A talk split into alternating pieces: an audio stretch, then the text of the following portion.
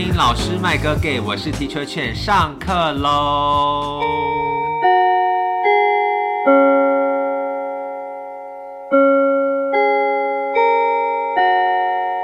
对，没错，这一集你还没有是跟我讲 大纲的部分呢。延续上一集，就是介绍给大一新鲜人文学院的十十本必读书单。那上一集呢，是由花老师跟大家介绍了五本书，如果大家忘记了，可以再回去复习一下上次 Teacher Flower 介绍的那五本书。呀那今天呢，就由 Teacher Chen 来跟大家介绍下半场的五本书。太棒了，我可以不用讲话了。对，你可以发问了。不用讲话了对，好，首先第一本呢要来推荐，因为上礼拜英印花老师就是有推荐了一本比较类似于靠近古典文学的作品，就是《厌世读读论语》。对啊，是读论语。对，那是孔子的学说。是的。是的那在中国的先秦诸子百家里面呢，其实有非常多厉害的神人。嗯哼，对，包括像 孔子、孟孟子啦嗯、墨子啦，那其中有一个啊最重要的就是道家思想哦，所以我们今天首推第一本。我觉得大家可以先念起来的书，虽然它很难，嗯但是可以先念，就是老子的《道德经》，三千多字而已哦，但是是一本神人之书。你说要我们读《道德经》的原文吗？当然是读原文呢、但是它现在有很多那种就是有翻译的版本啊，就是那种新著还是对。白话新著的版本，所以可以先读读看，但它的翻译不一定是很正确的。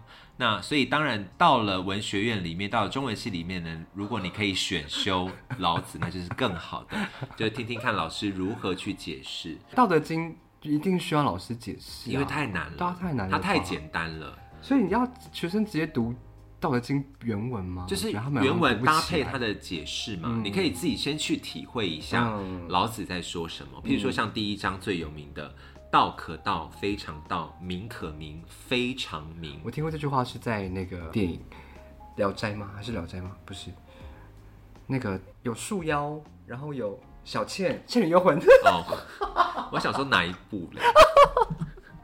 好，这个里面倩女幽魂里面有有就道士在唱歌，就在讲道道道。对对对，所以这一句话其实就是整个《道德经》的开篇第一章的第一句。那其实它就是在讲说，道是一种没有办法言而壮之的、没有办法言说的一种神秘的力量。嗯，对。所以那个非常道，那个非常道，你要怎么解释比较好呢？就是不是我们一般所理解的，对，没有办法一般，就不是我们一般理解那个样子，而是还有很更深的含义在里面，而这个《道德经》就是要来解释道到底是什么。嗯，对，其实是一个非常有，我相信有读过一些，呃，看过一些喜欢做怪力乱神或是啊那种神秘学的 YouTube，应该都有解释过《道德经》里面的经文。我相信花老师应该知道，就是孔子曾经问学于老子嘛，对他有曾经问过老子，所以老子算是虚长孔子几岁老师辈。孔子的老师，没错，没错，没错。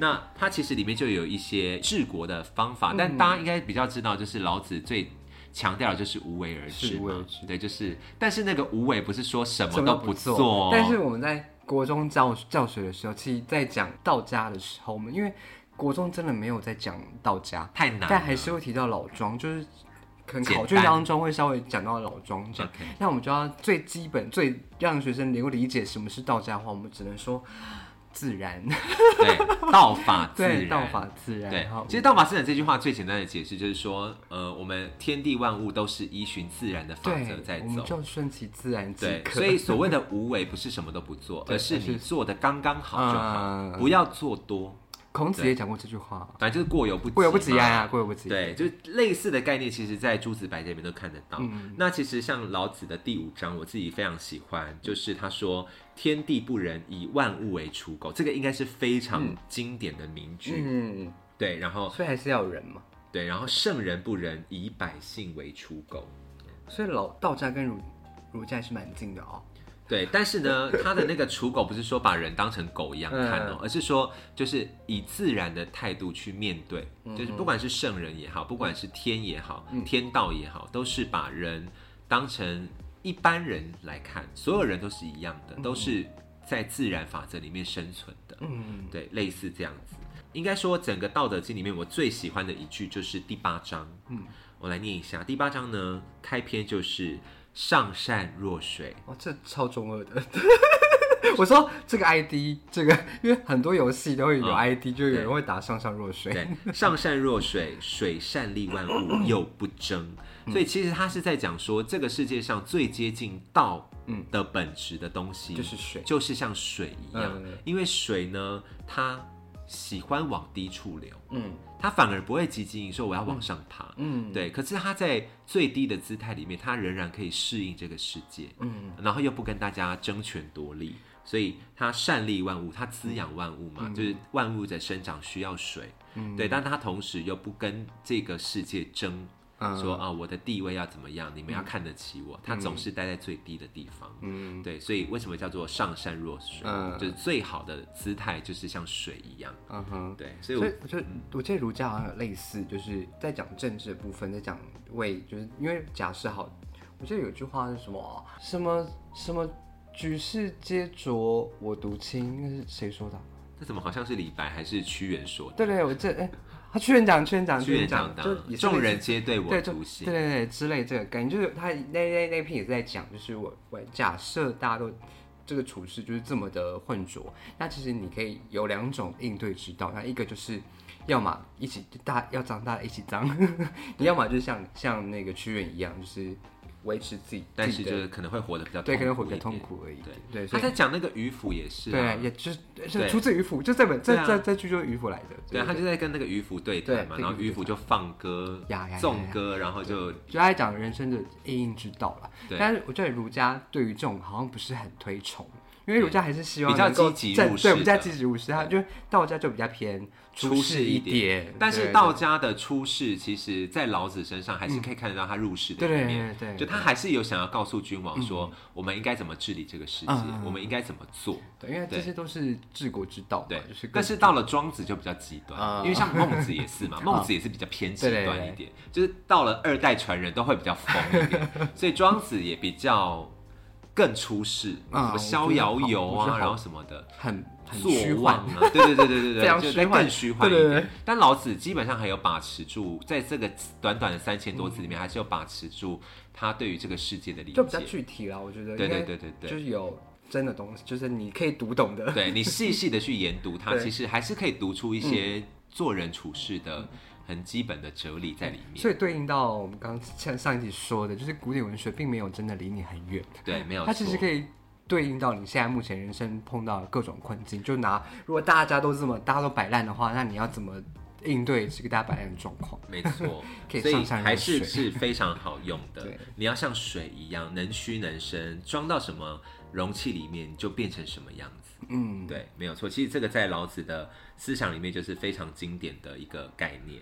好，然后下一本呢，我要推荐的就是，我想就是进入中文系了，你必须要读一些经典名家的作品，所以我第一本首推的是鲁迅的《呐喊》。怎么了吗？还要一整本，是不是一整本，我觉得可以读一整本，因为像《呐喊》里面，它收录的就是鲁迅最经典的几个篇章，我讲出来大家应该都知道，比如说《狂人日记》。可以只读《狂人日记》吗？我好，我记得我大学只念这一篇。《狂人日记》应该说它是非常有标志，是因为它是中国第一篇 对，白话文小说。还有孔孔乙，孔乙己，对，但孔乙己感觉好像是国高中就有对，国。国国中会对国中有说孔乙己。对，因为孔乙己或是像药这种是比较短篇的，然后又比较简单一点。好我大学修过药，就念过药，嗯，好像是现在的散文吗？对小虽然可能小说说，对药因为它是小说。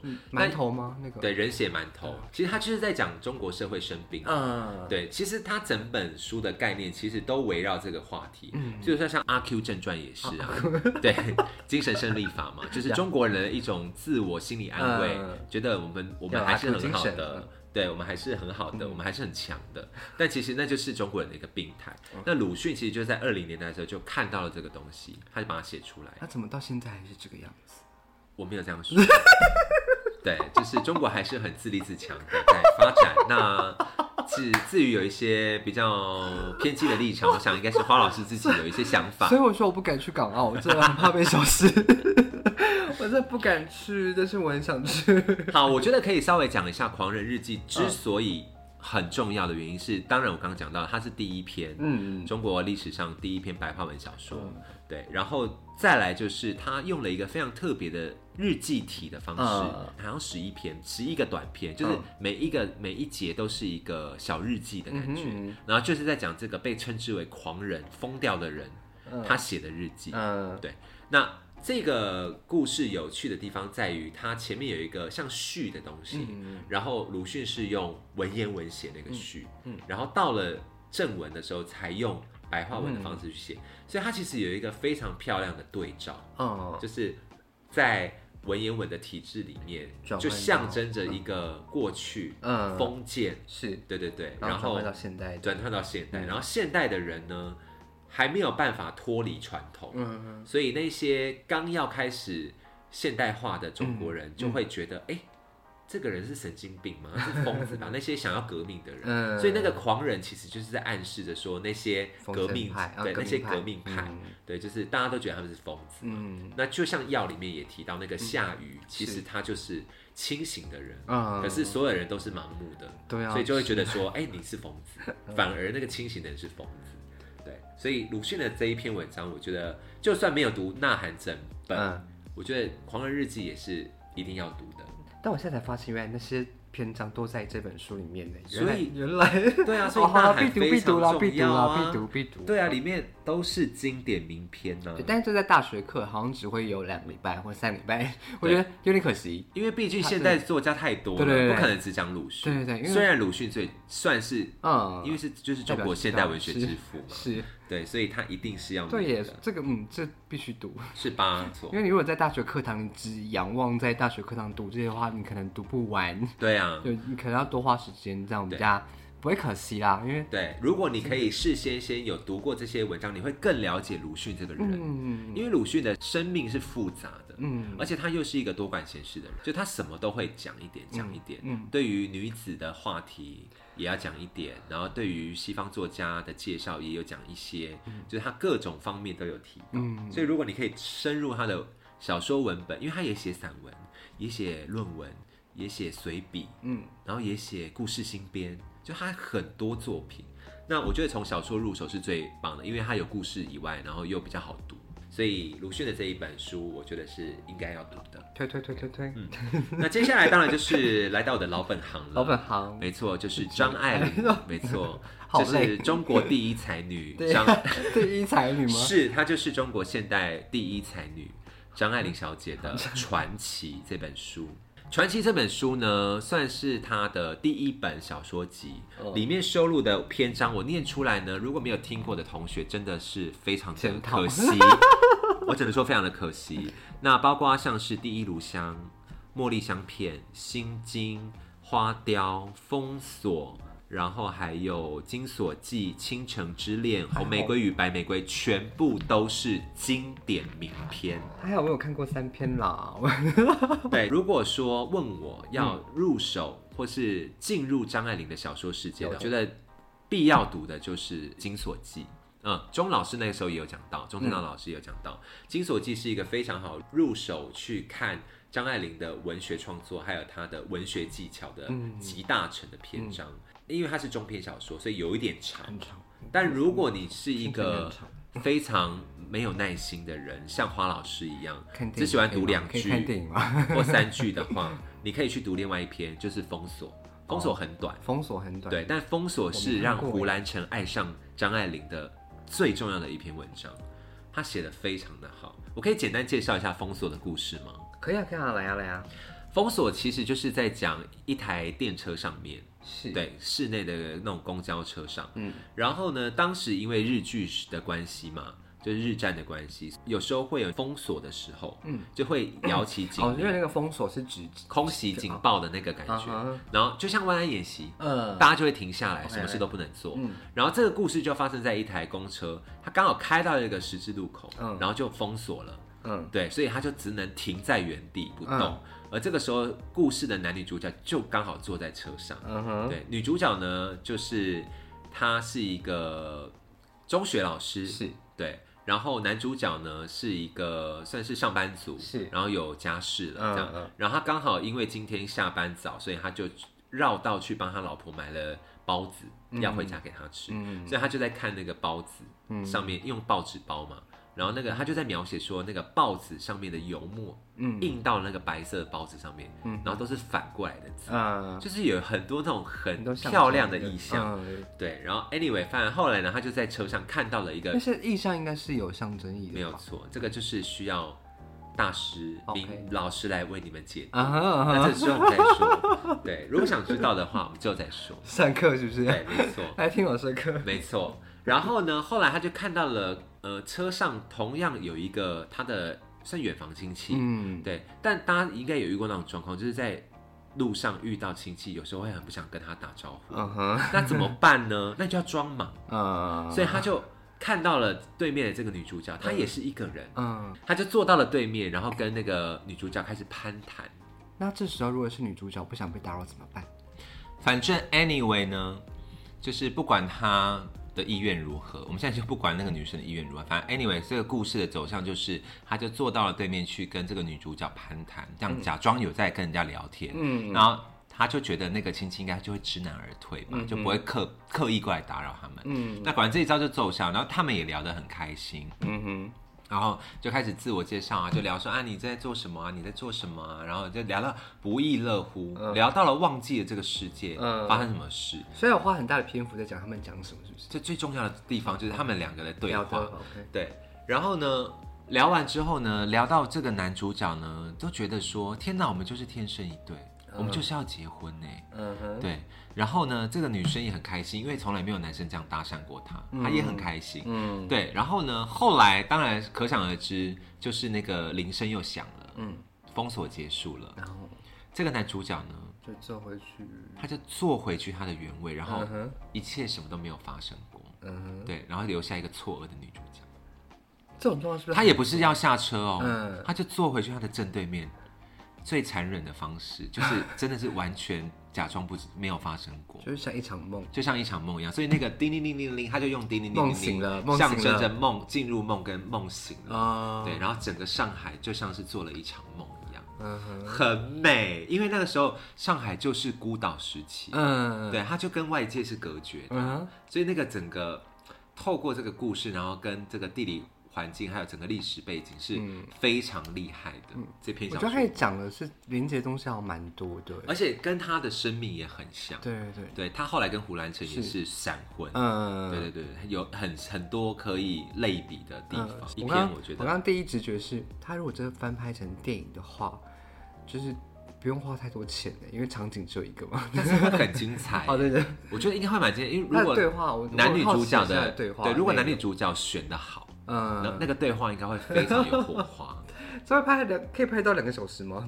我觉得一个半小时一定可以。哦，真的假的？他到底因为还要再讲那个他前面去买包子，有一些前因后果要交代，啊然后才上了那一台就改共同上了那一台公车，就改成就编剧的话，要对啊变成剧本的话，要再再加对，有一些环境背景要先、嗯对考证一下嗯。对，反正 anyway，我觉得传奇是呃，如果要入手张爱玲必读的作品。嗯，对，好，然后呢，接下来呢，讲完了鲁迅跟大文女文豪，哎，你的女作家只讲这两篇哦，只讲一篇哎，他、不然还要讲什么？我以为你会想讲更多啊，Who knows？因为鲁迅我也只讲了《狂人日记》，总不能就是张爱玲讲一堆吧？第一才女不是吗？好，她是第一才女，但《金锁记》也很值得讲，而且《金锁记》有改编成戏曲版本，我觉得很好看，是魏海敏做的哦。像刚刚那个花老师也有说到，就是如果真的觉得不喜欢读书看字的话，张爱玲的小说其实有非常多都改编成嗯电影。作品对，包括像是《倾城之恋》、《红白玫瑰》，然后《色戒》然后还有最新的像《第一炉香》，第一炉香》方面的电影，有啊，真的假的？许鞍华的作品啊，就是是现代的吗？我看一下，就是那个马思纯跟彭于晏主演被骂翻的、啊，我来看一下，搜立刻，我看到，我看到，你非常失礼，二零二零哎，你非常失礼耶。嗯，第一炉香，然后半生缘其实也有被拍翻拍过，怨女，对，哦。都有。其实所以他很多比较经典的作品嗯。都有被翻拍成电影。所以如果大家真的是对看字有很大的障碍的话，我觉得电影也可以入是。很多很多都从有我有像我有很多是看完电影之后才想要去，我想看一下原本的文字怎么说。对，其实有很多很成功的改编电影啊，所以我们才有会电影文学嘛。才会引起大家想说，哎、我也回去看小说。嗯，那这个部分呢，根据这个就是十本，我们今天推的十本呃文学作品或是必读书单呢，我也会在我的粉砖上面，就是再推二十部文学改编电影的 必看对必看电影给大家，请大家追踪印华安内所我。们敬好请期待。没错没错 好，所以这所个张爱玲的部分就是这样。那第四个呢，当然要来介绍一个比较偏向台湾的作家喽。那他也是经典作品，就是白先勇的《台北人》。要拍手是不是？你刚刚一副是我要拍手，是不是？好，《台北人》这篇小说集算是不敢读哎。算是白先勇集，我觉得是他的集大成之作，嗯就是他的整个文学风格跟技巧是到达巅峰的状态。嗯当然他后面的镊子也很赞啦、然后他的早期，比如像《寂寞十七岁》也都很好看。但我觉得台北人必读的原因，是因为它是一个非常标志性的作品。就是白先勇这一部作品，刚好是在五呃，因为他六零年代是写现代主义小说嘛，嗯哼可是因为到了七零年代，我们刚刚有讲到是乡土文学时期，所以很多人其实就在想说，为什么你们这些现代文学作家要写一些我们看不懂的东西？你可不可以写一些一般人可以理解的？所以这一群跟着国民政府来到台湾的作家就在想说，哎、好啊，那我们也来写乡土文学看看。好那白先勇就说，那我就来写一本属于台北的故事，嗯所以他就写了这个台北人，但真的有乡土的地方吗？完全没有。对啊，我就是想说不是吧他写的是一个非常大陆的，对于中国有情怀的，嗯因为他很多里面故事的角色都是从大陆来台的这些人嘛，所以还是会有一些眷村的故事啦，嗯然后有一些可能比如说跟上海有些连接啦，嗯，对，但我是想说乡土文学是这个部分吗？但是文学技巧真的是无话可说，嗯非常的厉害。嗯，譬如说像大家比较知道，就是永远的尹雪燕，谁？我没看过，一把青，我没看过，它有翻拍成电视剧。我有看到，但是我没对看。然后还有像金大班的最后一页，也有拍成电影的样子。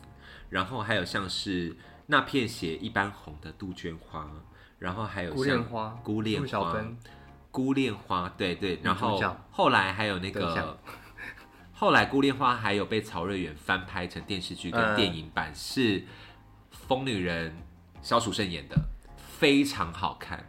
对，《孤恋花》算是里面最台的一篇，因为故事的女主角就是那个肖淑生演的那个角色，嗯娟娟，她是宜兰来的姑娘，哦所以她是一个在地的台湾人人。对对对对对对对，好像东山吧，嗯我记得是哼东山是。东有东山没错。对对对对对对对。然后后来她就是也是到了台北去找到了一个歌舞厅的工作，嗯所以其实在讲一个呃歌舞酒家的故事，嗯酒家女的故事，嗯。然后有一些女女的情愫，嗯哼，所以哦，这一部是有女女同志的情愫在里面的，对，就是那个最早有女女情，台湾文学当现代文学当中有讲到女女的其实蛮多像什么曹丽娟、哦，童女之舞啊，嗯，对，然后像比较后期的还有那个那个写《鳄鱼手记》的那个邱妙金，然后陈雪。这道看过很多哎，好难哦。不是啊，就是你大概了解嘛，大概理解一下就好了。然后《孤恋花》算是一篇有涉及到女女的，嗯然后像《花桥荣记》啊，还有《满天里亮晶晶的星星》嗯这一篇算是镊子的前身，就他也是在讲二二八新公园的故事。嗯，对，只是它是一篇短篇。有乡土啦，有乡土，我可以接受。对，就是还是有谈到一些 对，有乡土在地性嗯，是的，对是的，是的。然后像刚刚有提到的《游园惊梦》，也就是有嗯收在现代小说读本里面。《游园 惊梦》真的太厉害，因为它有非常多的现代主义的技巧，嗯然后包括像里面有用到很多意识流的手法啦，然后很多象征的笔法都非常的精彩。而且因为白先勇他被誉为是张派作家，张派作家，就是张爱玲嗯，学习了张爱玲的一些笔法哦，所以的这一派作家。张派是一个很大的派别，像朱天文、张爱玲了不起，朱？朱天心，它变成是一种文学流派了，然后白先勇，对，然后像大陆还有什么王安忆，他们都是张派作家，就是呃广泛来讲，就是嗯受到了张爱玲小说那我可以问一下。整个大文学圈里面还有什么派啊？有这有张派呢，就势必会有其他派的吧？当然还是有其他派，但其他派我就没有那么了解了。OK，所以我们，其实我是好奇问我，既然这种都有流派的话，那是不是还就是说有像金派啊，啊他派的学说也是有张，他派应该算是张学，算是一个很很特别的类别，嗯而且因为张派可以在往上推嘛，嗯它跟《红楼梦》很有关系，因为张爱玲很爱《红楼梦》，就是红学，所以所以他它是有一个在很大的底下的一个小分支，没错没错。然后因为张爱玲走出了自己的路，所以张爱玲也可以被分在红学里面，那红学到底多大？红学很大啊，所以研究不完啊。你看，有人从建筑的角度去谈《红楼梦》。对，然后有人从医医学的角度，有人从什么药理的角度，有人从饮食的角度，嗯，各种各行各业都可以去研究《红楼梦》，所以可见它多厉害。然后有一些从文学技巧，然后有些可能从历历史背景之类的，所以它是遍及很广的。当然，我们今天十本书里面没有《红楼梦》，对，但是它是必读啦，是必读，中文是必读。有那个啦，东吴大学开的书单有啦，对，东吴大学开的书单里面有好《红楼梦》，对，大家可以把它列入参考。对，好，反正 anyway，我刚刚讲到的就是这些作品，嗯，就是我刚刚讲的这些都是非常经典的作品，什么金大班呐、然后尹雪燕、花桥荣记、游影金梦等等，好像真的很厉害耶，不是好像是真的 听你很这样讲，好像真的他是翘楚，台湾文学圈的一个翘楚，就是他的地位应该真的是蛮高，那他有什么八卦吗？好想听八卦，就同志的八卦。就这样而已哦，没有没有什么跟自己因为说他的身世很特别，他是将军之子嘛，嗯。白崇禧将军的儿子嘛，嗯哼，所以他本身的那个身份背景是很有趣的，很压迫哎，好压迫，对，但是他同时又是一个 男同志，很冲突，对，然后他又是台湾算是第一个写长篇的男同志题材的小说，就是《镊子》，嗯这个太重要了。所以我虽然没有推《镊子》，但是《镊子》也是我觉得是必读的书单之一。真的吗？我没有看，我没有，我本人没看过《镊子》。《镊子》我有两本啊，我跟你讲因，为它很厚，我就所以有些人会觉得读不下去。因为没有什么好看的，就是想要看的那种情节。这个没有什么好看的，你是想看一些新三色而已啊。我跟你说，公式有翻拍过，是那个范植伟演的，有啊，我有看，我有看公式翻拍，我就觉得好无聊，so boring。话不投机半句多。OK，我只能说，居然有话不投机半句啊多。，anyway，如果你真的也是看不下去《镊子》这么长的小说，那你可以去稍微去看一下电视剧，好了，吧对不起？它也是一个，而且它有翻拍成电影，于刊平拍的。虽然我觉得电视剧拍的比较好，好，对，所以白先勇我觉得算是应该算是必读的作家啦。嗯，对。好，这个三大作家我讲完了，就是鲁迅、张爱玲跟所以你都推，你都推小说，白先勇。我觉得小说是注重小说哦。我极重小说那，你家的散文跟所以我接下来的最后一本要推散文。散文 OK，对，但是我还诗放在哪里？诗你不是有推荐了吗？哦好好好推了一个什么孙德清吗？孙德清呀，对，他也算是名诗，就是算一个好有名的诗人，但也没有到一个代表性。对，因为如果想说要代表性诗人，譬如说我们可能就会讲讲出一些什么，我们就从最基本的开始北岛啊，或者是太大了吧？对，或者什么顾城啊或者是台湾可能就下雨嘛就好了，，真的清就好对，好，OK OK，应该是说我对于诗比较，我自己也很爱读诗，嗯可是我觉得要解析诗很难，超难的，对，所以我觉得这一块是我一直很不敢触碰的，嗯就是我很怕我乱讲，或者嗯，是我不知道该怎么样去切入诗的解读有非常多的角度去切，就是就连我们国中在教诗，就因为既然是教科书，教科书就有他的说法，对但我们各个老师在解读这首诗的时候，我就觉得真的有这样吗？对，因为像譬如会有。有过度解读的部分。我现在不是就是要即将进入国中了嘛，然后我的第一课就是荣子的伞，然后还想说，就是我们其实那篇就是非常无聊，但就什么鸟因为是课本翅出扑什么，就是他就是在讲伞，对，然后什么就从伞的各种面貌去对对，然后想说要怎么讲把它讲的有趣。我觉得诗是一个非常难的媒介，嗯，虽然它读起来会很有乐趣，对对，对，所以我个人还是会觉得读呃散文或小说是比较容易理解的，嗯最起码它是有故事性的，嗯或是比较有贴近生活的。嗯对，因为散文就更贴近生活一点。嗯嗯对，那刚刚讲到的那个三个大作家，就是我觉得应该是文学院必读的嗯，十三个作家。当然，除了这些人之外，还有非常多，因为我们主要就是呃，中国作家一定要读嘛，啊那台湾作家也要稍微读嘛。那中国作家除了我们刚刚讲到的鲁迅、张爱玲之外，当然还有别的啊，什么萧红，或者是郁达夫、老舍，在教科书上对，这些人都是阿阿成，比如八零年代有什么韩少功这些人，嗯。然后后面比较晚期的，像是毕飞宇啦、苏童啊、余华这些先锋派的作家对，然后还有比较晚期出来的像刘震云呐、这些人的作品，其实应该都要读。刘恒啊，对啊，这些人。叫我中文系莫言能不读直接吗莫言能不读 吗？我要转系。诺贝尔文学奖得主红高粱要读，那种文学奖得主一定很艰深啊。没有，但他故事也是写的很精彩的。对，所以像大陆就有这些作家嘛，那台湾当然不用讲啊，譬如说像七零年代有一些乡土文学作家，我们刚刚讲到王黄春明真和、黄春明，对，张大春能不读吗？黄凡，或者是后来的林耀德，八零年代魔幻写实报道文学、女性文学，琼瑶，琼瑶算是大众文学。放，对。你，放琼瑶吗？我刚才傻眼。琼瑶我会介绍，因为它在文化历史上、嗯 文化意义上是有趣的。看了蛮多他的连续剧，我也喜欢很多他的《情深深雨蒙蒙》《烟雨蒙蒙》，好看的，呃，《情我好深喜深雨蒙蒙》。你听，噔噔噔噔噔噔对噔，对，好，OK，高就是楼望断情有独钟不。要岔题。我们今天没有要推荐琼瑶的书单，对，它就是类言情小说。呃，女性简真啦，简真。真，对我接下来的第五本就是要推荐简真的书哦，，真的假的？没错我没有 say 耶。因为简 简真算是我读过，就是当然还有其他写散文很厉害，比如像嗯张晓峰、嗯或林文月这些人，这写的都很棒。可是我个人最偏爱的就是简真。Oh my god！对但是我其实简真我喜欢的不是他那些女性文学作品耶，那你爱的是什么？因为我是老师，就老师给师样见面礼 那本书，哦，我觉得那本就是因为我们在在教育比较有在教育现场嘛，对，对，所以就很多，因为他刚好又比较的是台湾跟国外的教育环境，所以我反而喜欢是那本那本书，所以因为其实简真算就是散文名家，是。不毋庸置疑，再加上他是宜兰人，所以哦，对，他是宜兰人，对对对对对对对对，东山河对不对？能够不知道在东山河吧，应该是,对对。好，反正 anyway，简真呢，我觉得从第一本到最后一本都可以读，但我推荐的是《水问》，就是他的第一本。他其实里面有讲到很多他在大学念中文系时候的故事，嗯，所以我,有看过《水问》呢。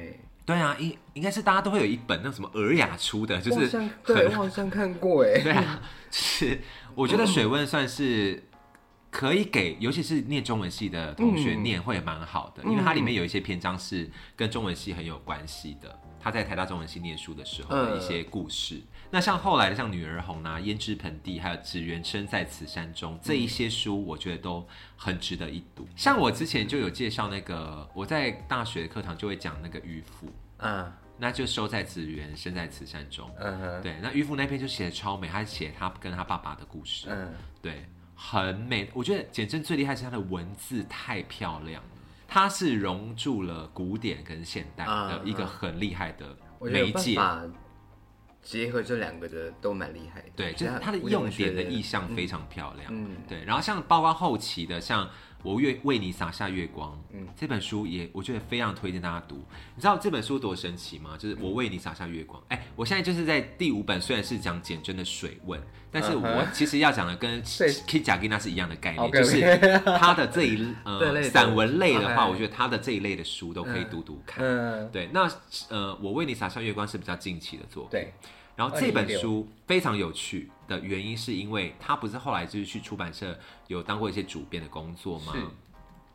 然后后来因为他出呃主编就是要找人出书嘛，是，对，后来他就问到了他以前的一个学姐，嗯。然后他就因为他知道他学姐好像有在写一些东西，嗯所以他就一直有在跟他学姐要稿，说你要不要把你写过的东西丢给我看看，我可以帮你出成一本书。嗯。但这个学姐就一直都没有回应他。嗯哼，那直到有一天，有一年，他突然间就拿了一大箱都是文件，嗯然后就直接丢给简真说：“哎、我全部的我这一辈子你说他学姐吗？嗯我写的东西全部都在里面。嗯啊，如果你觉得可以出，那你就出；啊，如果你觉得没有什么用的话，那你就没关系，就丢掉也没关系。他就把那一箱留给他，但因为简真那个时候就是也是太忙，所以他也一直没有去顾到那一些。对，直到了事隔多年，就是他好像是听到了那个学学姐的过世的消息，嗯。他就突然间想到，哎、学姐曾经给他一大箱东西，所以他就想说，好啊，就找一个时间就开始去翻里面的东西，嗯，结果他惊为天人，因为里面全部都是信，信吗？他跟一个学长，一个男生的嗯。通信，非常的浪啊。漫，对，就是他们写了一辈子的信，嗯。他们没有在一起，他们写了一辈子的信，然后简真就用了好几天的时间，按照时间顺序把所有的信一张一张排出来，一张一张的读。嗯，所以那个散文的，它有一点像小说，又有点像散文，因为它的那个呈现的方式是有简真自己的话，嗯，然后也穿因插了为我刚刚想说，如果那个是那个学姐写的，那她要怎么把它变成一本书？也穿插了学姐的文字，嗯。就信件也被安插在里面。嗯，对，所以那个读起来非常的感人，啊。因为那就是一个一段非常浪漫的爱情故事，然后是穿梭了好几十年的，突然被你让我很想看一下这本书到底怎长怎样，非常的美，但它很长哎、它很超厚，它长的欸。非常厚我。刚我光看它目录，我就觉得哈，读得下去吗？你可以，我觉得这本书可以花时间，就是慢慢读，一张一张慢慢读，就它不它不一定要一口气读完，嗯，对，但它可以慢慢一个段落一个段落读，嗯你就可以感受到那个学姐的在这段感情里面的的书名是，就是我为你洒下月光，你觉得它要如何对应到整整整本书啊？因为他居然把它取叫做“我为你洒下月光”，那是不是？我觉得大家可以就是去看完这本书之后，会有自己的诠释。好的，好的对，就是这个，嗯，这个书的内容真的，因为像那个我的室友也有读，嗯，对，但他没有读完，我我自己也还没读完了，嗯，然后他也还没读完，所以很真的很难读的意思。不是，就是它不是一个需要一气呵成啪这样读完的嗯书，就是你偶尔拿起来看，就会觉得啊，又被疗愈到，又被感动到，这样子，嗯。就是眼眶都会红红的。就是我觉得简真厉害的地方就在于他太会使用文字了，所以营造一就是意象，对那还有画面，嗯。所以应该说这本书会想要推荐给大一新鲜人的原因，是因为如果你未来想要从事创作，嗯哼，我觉得它是一个可以学习的对象，啊。因为像我自己在当时报中文系的时候，其实我是有创作梦的。Me too。所有人在进入中文系以前 都会想说，我进到中文系，我就是要创作，我就是要写文章。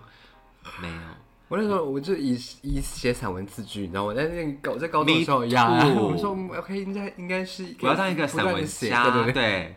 然后进了进去之后后没有在写文章哎 OK，我诗选没有在写，国国学导读、文字学、真的是没有在写文章哎。中国思想史可，对而且因为我们我们 入学的的时候还没有那么多所谓的语创系这样的概念，对对对对对，没有那么明显的，比如说像东华的这种，譬如说语文创作的嗯，也没有那么的多，所以大家也不太清楚说有什么差别。对，到底要念中文对还是语创？对对对对对，然后像而且看到语创台文也是很后来才出现的嗯，所以就变得说，好像只要对文学有兴趣，都跑去念中文系，对然后就会发现进入了一个大坑，对。不见得是你想想象中的那个。所以我觉得，如果你还想要保有写作的热忱或者创作的热忱的话，我觉得可以多看一些很漂亮的文字，呃你会很深受。就可能要自己，如果你是在一个创作课没有很多的学校的话，你我对觉得你必须要自己要有保有自己的创作的空间跟时间，去多读一点书，然后自己练习、自己磨练，不然你可能会错失多参加文学奖啊对对对。因为像我有一些朋友，他们可能就是像东吴最近几年最有名的作家，应该就是曼娟老师嘛。嗯嗯。对，所以当时很多人是冲着张曼娟老师去念东吴中文系的。但我读我在他在学校也只剩下一门课啊，然后也不是每个学期都对开，然后像我比较幸运，就是我修了他 两门课哦，就饮食文学跟旅行文学。嗯对，所以那个时候确实就有受到一些刺激，就会觉得说，天哪，我好想像曼娟老师一样。我那时候在上旅行文学跟影说，已经不是曼娟老师哦在在教了。对，已经换人，你看才隔几届而已。一年，我在一一届，我在下一届好不好？对，然后就他就不教了，对他后来就只都教研究所的课啦。对，然后后来其实我觉得受到曼娟老师的鼓舞蛮多的，就会觉得说，哎、我也想要成为像老师一样，就是哎、又可以创作，但是同时又保有对学术的热忱但是你没有。推曼娟的书哎，我不好，好，我推一下曼娟老师的书，第六本曼娟老师的书 《来来讲，海水正蓝》，哦，这个我也知道，要吧哎在国必读吧，对必读必读吧。如果真的要推的话，海水真的要读吧。嗯如果大家是喜欢 曼娟老师的风格的话，我觉得海水真的是可以读的哦。好的好的嗯那其实他一些短篇小说集我都蛮喜欢的，呃，像什么芬芳啊之类的。你不要给我剪哦，你真不要给我剪掉。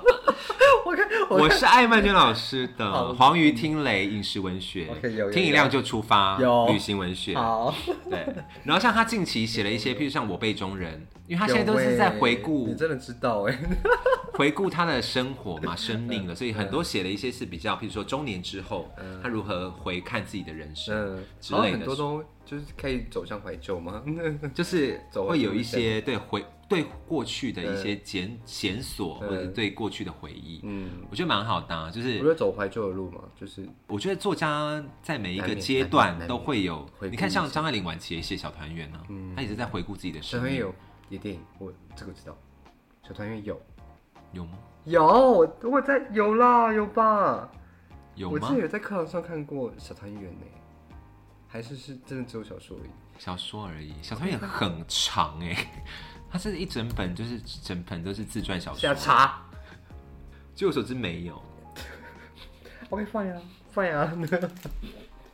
好啦，一个小插曲。对对，黄老师在闹这样子。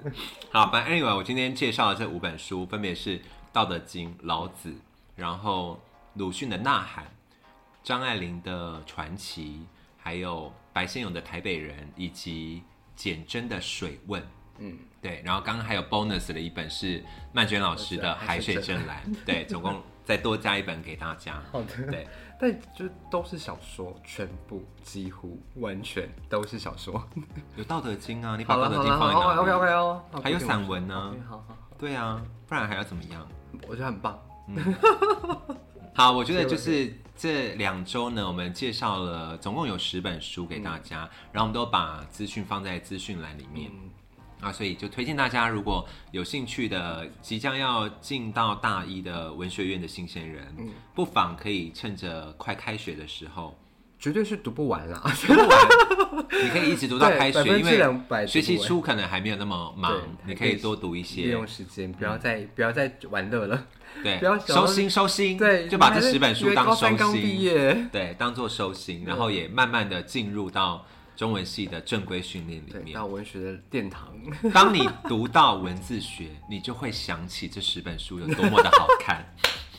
应该说任何理论课，任何大的四大韵文都是。对你就会觉得啊、其实这些小说、这些散文我觉得好好看哦。对对，就只想修纯文学的课。没有错。所以大家要把握这个时光，就是还可以肆意的挥洒读呃读书的时光，就把这十本书当做你的口袋名单之一。耶，那我们今天就到这边喽大。家读书哦。祝大家学业进步，大学生活开心。好的。